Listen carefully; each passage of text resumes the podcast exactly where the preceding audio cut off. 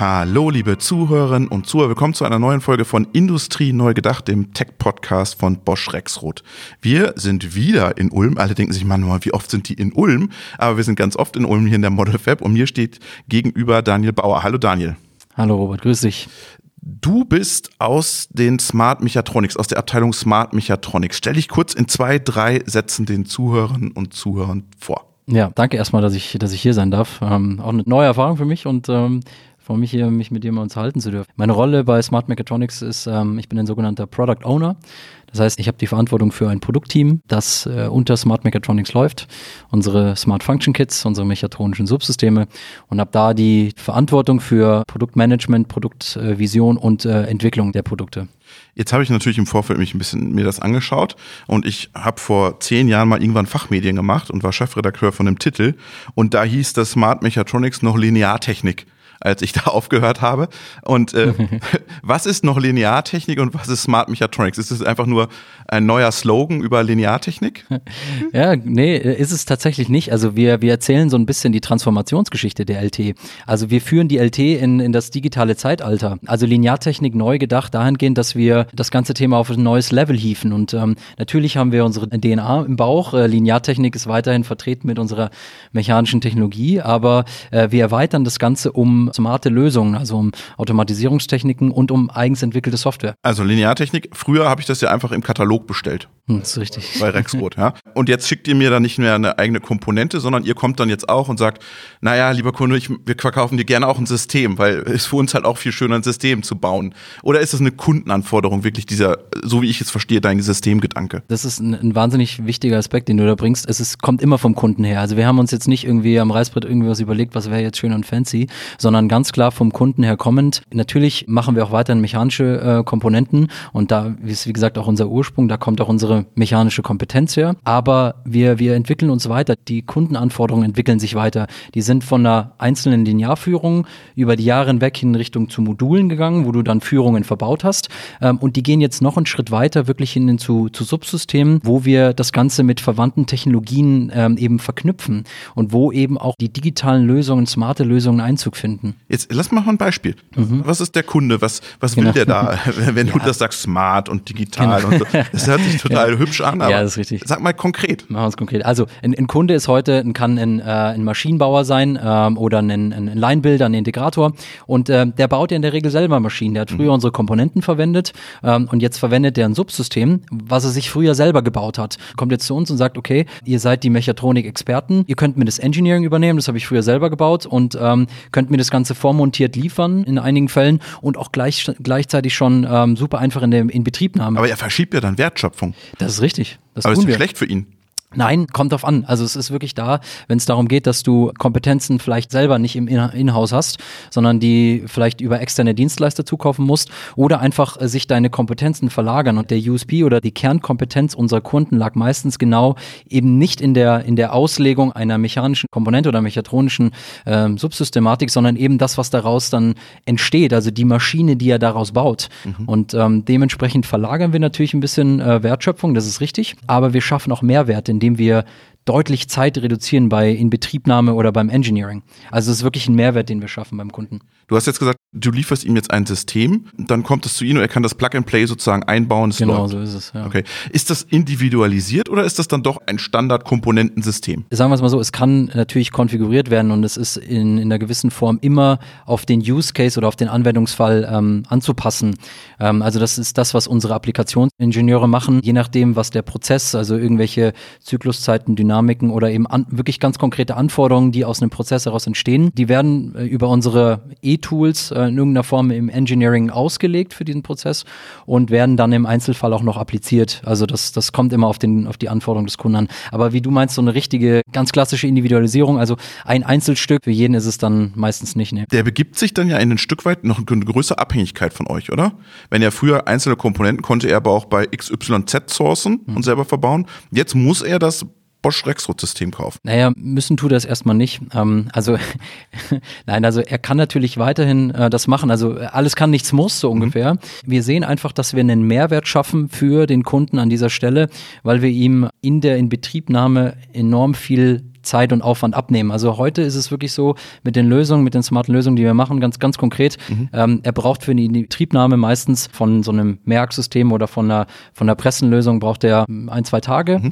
Und mit smarten Lösungen geht es innerhalb von wenigen Stunden. Und das haben wir in dem Live-Webinar auch schon gezeigt. Mhm. Also nur, nur, mal so als Beispiel. Natürlich nutzt er dann äh, und verlässt sich dann auf die, äh, auf die Zuverlässigkeit des Systems mhm. und gibt dann also eine gewisse Form von Verantwortung ab. Das ist richtig. Aber auf der anderen Seite kann er sich dann auch stärker auf seine Kernkompetenzen konzentrieren. Und er kann dann digitale Services add-on zu seiner Maschine anbieten, etc. etc. Ey, da gibt es ganz viele Möglichkeiten, die er dann damit machen kann. Ne? Jetzt hast du, bist du mir so ein bisschen ausge, ausge, ausgewichen, weil du schon wieder dein Wort smart so reingeworfen hast. Ja. Was ist denn jetzt so besonders smart an der Lineartechnik? Ich sage, provoziere dich jetzt mal sagen, Lineartechnik. Ja, ähm, es ist tatsächlich die Software, die wir, die wir in-house entwickeln. Also das ist das Ganze, was es smart macht. Das heißt, im Prinzip gibt es in, in, der, in der heutigen Welt natürlich schon Software, gerade in der PS-Programmierung macht heutzutage, kann, macht jeder Maschinenbauer und macht es schon seit Jahrzehnten.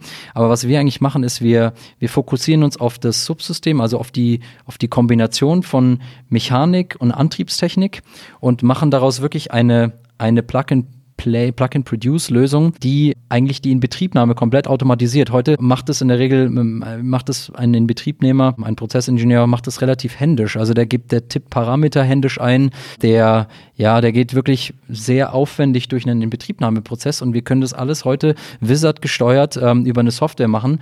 Also man verbindet sich mit einem Endgerät, einem PC oder mit einem Tablet mit dem System. Also direkt äh, wähle ich mich auf die IP-Adresse ein, habe eine browserbasierte Software, kann über das Endgerät dann direkt direkt eine Betriebnahme in wenigen Augenblicken machen. Ja. Und wie connectest du dich da mit der SPS? Das muss man noch händisch machen. Na, das, das geht dann über vordefinierte Funktionsblöcke, die wir auch mitliefern, also praktisch Beispielprojekte, die man dann einfach ein, äh, einbinden kann. Und eine, eine Anbindung läuft in der Regel heute über Feldbusprotokolle ähm, oder über einen Protocol-Standard, also OPC-UA. Also das hängt dann immer ein bisschen von der Umgebung des Kunden ab. Das heißt, wenn ich so ein System bei euch höre, was muss ich beim Kunden bei mir vorbereiten, damit es Plug and Produce funktioniert? Also eigentlich bestellst du das System bei uns. Du musst eine, im Prinzip einen, einen Schaltschrank haben. Bestellen und bezahlen. ja, na, du kriegst das, ähm, du kriegst ein System von uns aus einer Hand, aus einem Paket alle, alle relevanten Komponenten geliefert. Ähm, dann hast du in der Regel einen, einen Schaltschrank mhm. als Kunde schon, wo du einen Antriebsregler einbaust. Und dann kannst du dich eigentlich ähm, ähm, je nach je nach Ausprägung kannst du dich direkt mit dem System, also entweder kriegst du einen kleinen Industrie-PC mit, in der neuen Architektur hast du das Ganze embedded auf dem Antrieb. Wow. Ähm, das ist dann richtig cool, ja. Und ja, das heißt, du cool. wählst dich direkt drauf ähm, auf das System ähm, und kannst auf die IP-Adresse des Systems zugreifen und bist dann tatsächlich wirklich nur noch an dem, an dem Rechner und ähm, kannst das, was du äh, wirklich früher sehr, sehr aufwendig händisch gemacht hast, jetzt ähm, super schnell automatisiert machen. Embedded auf dem Rechner kostet extra? Also auf, dem Antrieb. Auf dem Antrieb, ja. Embedded auf dem Antrieb kostet extra oder ist das? Nee, das wird ja? dann auch Standard sein, ja. Okay. Also das äh, ist dann wirklich genial. Das ist die Control X. Der Antriebsregler Control X hat ein, ein, eine Core, ähm, eine, eine kleine Linux-Betriebssystem, also auf Chipkarte, ähm, auf dem Antriebsregler und äh, dort läuft dann unsere Software als, ähm, als Snap dann drauf, ja. Also wow. eine App. Also es ist dann App-Technologie wirklich mhm. live dann äh, schon in der Fertigung, ja. Und die App-Technologie muss ich dafür ein Abo dann abschließen? Abschließen, bezahlen? Nee, nee, nein, tatsächlich. Alles for free. Das, du, man erwirbt äh, mit einem Kauf eine Lizenz und damit habe ich die Nutzung dann erworben, genau. Aber man kann natürlich da ähm, langfristig viel mit spinnen. Also logischerweise werden auch In-App-Käufe irgendwann möglich sein. Also die Architektur, die wir aufbauen, die wird so modular sein, dass man einmal eine Grundarchitektur kauft und dann äh, zukünftig ähm, wirklich relativ leicht äh, Updates on the Air dann ähm, auch ähm, über Updates on the Air das System upgraden kann. Ja. Lass uns doch mal einen konkreten Use Case durchspielen. Ja, genau. Ähm, ihr habt äh, so ein Handling Handling-Kit. Ja. Äh, damit zieht ihr übers Land und erzählt allen, wie toll dieses Handling-Kit ist. Was steckt dahinter in dem Handling-Kit und welche mhm. Anwendung ist das gebaut? Ich versuche es sehr einfach darzustellen. Also im Prinzip ist es ähm, ein Linearroboter neu gedacht. Mhm. Also ähm, Smart Function Kit für Handling ist im Prinzip ein, ein Mehrachssystem, mhm. wo wir genau diese Logik haben. Du bekommst die Achsen mhm. vormontiert, also das ist die Mechanik, wie man mhm. sie relativ mhm. gängig kennt seit Jahren. Die, die Antriebstechnik, die dann bereits im Engineering vorausgelegt ist. Also für den jeweiligen Prozess habe ich, den, habe ich die richtige Reglerklasse, äh, also die Leistungsklasse des Reglers vorausgelegt, den passenden Motor, alles aufeinander abgestimmt für den Handlings-Use-Case, mhm. den ich abbilden möchte. Hast du vorher vom Kunden abgefragt? Habe ich entweder abgefragt oder er geht über unsere E-Tools rein und mhm. gibt dann einfach über einen okay. Referenzprozess wirklich an, was er für, ein, für einen Handlingsprozess haben will, was er für ein Werkstück handeln will, in welchen Dynamiken und ähm, über welche Bauräume wir dann da sprechen. Das heißt, ähm, all diese Informationen habe ich vorher abgefragt er bekommt das System dann eben, also wir haben einen Engineering-Prozess, wo wir sehr viel, sehr viel Zeit sparen. Dann gehen wir von dem Use Case aus, der Kunde hat sich entschieden, hat das System gekauft, kriegt das Ganze geliefert und dann ist es wie bei einem Industrieroboter heute auch. Also ich meine, es ist ja so, der kommt dann wird es teuer beim Industrieroboter. Beim Industrieroboter wird teuer. ja, aber jetzt, ja, jetzt, ja. jetzt, hast du ein Handling-System ähm, und du hast einen, einen kartesischen Roboter, der in der Vergangenheit einfach dumm war. Und du hast ein bisschen Antriebstechnik und dann programmierst du alles händisch, weil du sagst, okay, ich parametriere jetzt meinen Regler, ich tippe die technischen Daten von den Achsen noch händisch ein in ein Programmierungstool, halt was ich da habe. Das ist ja je nachdem, welche Anbieter ich da habe, komplett unterschiedlich. Und, und das mache ich alles händisch und dann brauche ich Tage und dann habe ich irgendwann so ein Mehrachssystem, so ein Jahrroboter in Betrieb genommen. Und was wir eben anders machen, ist, wir denken den Linearroboter neu. Wirklich, dann ist es, wie du es gerade beschrieben hast, oder dann, dann bekommt der Kunde den Regler dazu, da ist die, die, die Software vorinstalliert, er baut das Ganze in den Schaltschrank ein, gibt Spannung drauf, ähm, verbindet sich mit dem System und dann wird der super intuitiv, wie bei Convenience-Bereich, wie man es aus dem Privatumfeld und im Konsumgüterbereich sieht, wird er über einen Wizard durchgeführt. Mhm. Und ähm, wir haben am Donnerstag ähm, ein Live-Webinar. Packen wir in die Shownotes. Ja, genau, ja. Nee, also deswegen, da haben wir, da zeigen wir live, wie wir so einen Linearroboter der neuen Generation in Betrieb nehmen innerhalb von kürzester Zeit. Und dann ist es genau das, diese Software ermöglicht dann über eine grafische Programmierung, über Drag-and-Drop-Funktionalität, so, ein, so, eine Sequenz einfach super händisch äh, einzutippen, wo ich früher einen Code geschrieben habe. Also ein SPS-Code schreiben muss ich heutzutage dann nicht mehr mit dem Linearroboter. Kaufe ich dann bei euch eine Zelle oder wie sieht es aus? Nee, also du kannst eine Zelle kaufst du so per se bei uns nicht, weil das ist ja die Leistung, die, äh, die der Sonnenmaschinenbauer macht. Also der macht dann eine, eine, eine Sicherheitsabnahme, eine, eine Einhausung drumherum. euren Roboter in der Zelle an seinen Endkunden. Genau, so ist es, ja. Mhm. Im Prinzip, wenn du dir heute den KUKA kaufst, gibt es den auch in, äh, in verschiedenen äh, Leistungsstufen und das ist ja dann auch wieder eine Art von, von Komponente, ein Subsystem, äh, so ein Knick am Roboter und im Prinzip ist das bei uns ein Linearroboter neu gedacht, ja. Das war der eine Handling-Kit. Ähm, jetzt habt ihr noch einen Fügen und Pressen. Was macht ihr da?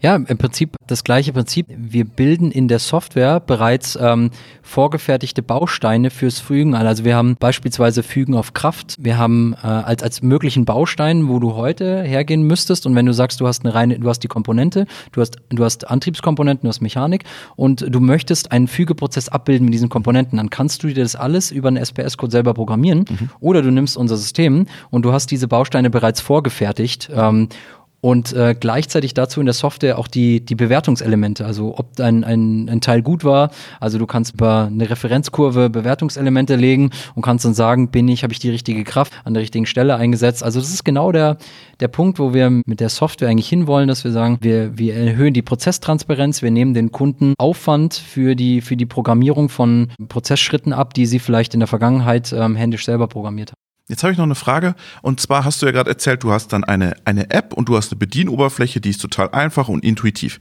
Jetzt liefert ihr das an den OEM. So, jetzt hat der OEM aber auch für seine Zelle eine Bedienoberfläche. Die ist auch total innovativ und intuitiv und eine mega Usability. Da hat er richtig viel Geld reingesteckt. Wie kriegt es jetzt hin, dass eure Bedienoberfläche mit seiner Bedienoberfläche kompatibel wird? Ja, aber es gibt verschiedene Hierarchieebenen. Also das kann man relativ einfach unterlagert machen. Ähm, es kommt dann darauf äh, an, was der Kunde eben für eine Softwareumgebung hat, äh, wie du richtigerweise sagst. Also wenn der sich eine Zelle baut, ähm, dann kann es auch durchaus sein, dass er nur unsere Software verwendet. Ähm, es hängt dann wirklich davon ab. Äh, kann er es dann branden oder steht dann da Bosch Rexroth? Ähm, da steht tatsächlich aktuell Bosch Rexroth, aber ich meine, wir sind äh, für jeden Schabernack äh, zu haben. Also nein, theoretisch wäre das möglich. Ähm, ist ein bisschen größerer Aufwand, aber ähm, in die Software dann so ein Logo von einem Kunden reinbauen wäre auch kein Thema. Ähm, nein, also man kann das unterlagern. Es ist ja, ähm, je nachdem hat der Kunde eine Browser-Technologie, hat er, je nachdem, wie, wie läuft eben die Software beim Kunden, aber da gibt es viele Möglichkeiten. Und er als OEM, wenn er sagt, ich habe auch noch eine super fitte Softwareabteilung, wir können uns auch noch andere Applikationen vorstellen, können die es dann auch auf das System draufspielen als eigene App?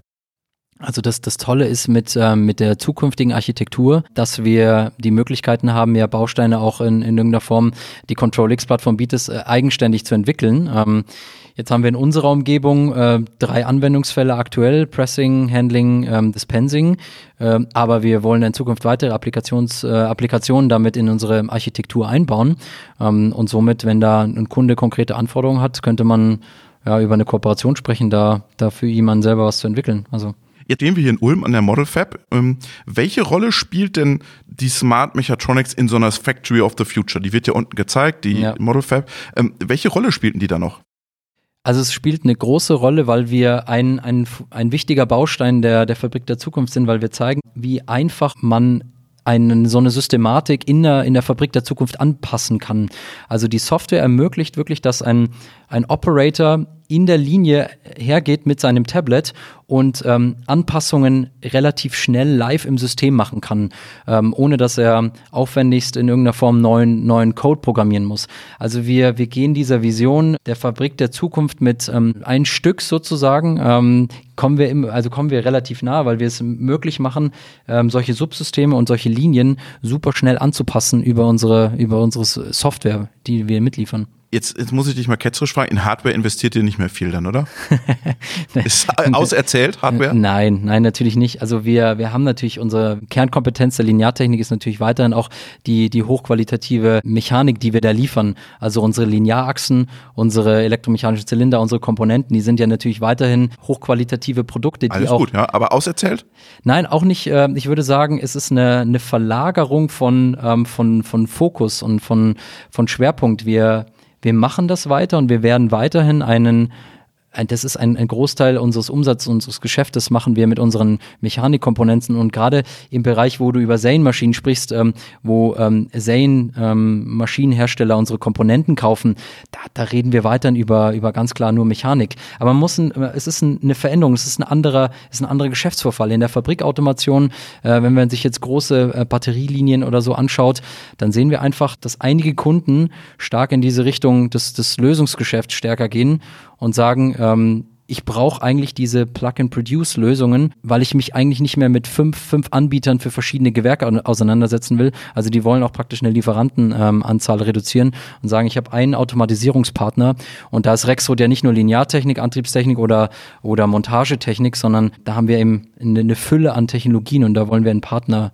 ein universeller Partner eigentlich sein. Du hast es am Anfang schon mal angesprochen, dieses In-App-Kaufen, also mhm. neue Geschäftsmodelle, Digital Services. Was könnt ihr euch da noch vorstellen in, in naher Zukunft? Welche Add-ons kann ich dazu buchen in einer Plattform oder in einem Ökosystem? Wie sieht das aus? Das ist genau das, wo wir, wo wir eigentlich hinwollen mit diesen, mit den Smart Function Kits.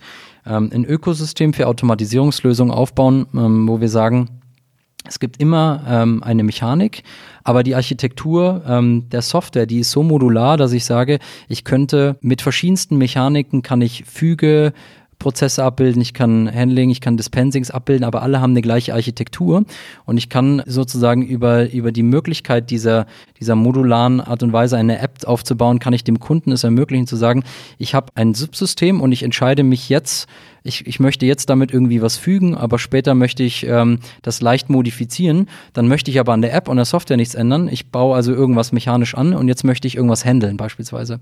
Also ähm, es gibt. Dann verkauft ihr ja weniger. Oder? ähm, naja, man muss sagen, es verlagern sich okay. natürlich auch, auch Geschäftsmodelle. Es ist jetzt, es ist jetzt sehr einfach und ist wahrscheinlich ja, auch ein ja. bisschen Zukunftsmusik, ja. ähm, aber äh, die Möglichkeit besteht darin, tatsächlich wirklich auch ähm, zukünftig anders, anders Geschäft zu generieren, logischerweise. Wir drücken euch die Daumen. Vielen Dank, Daniel Bauer. Vielen Dank, Robert.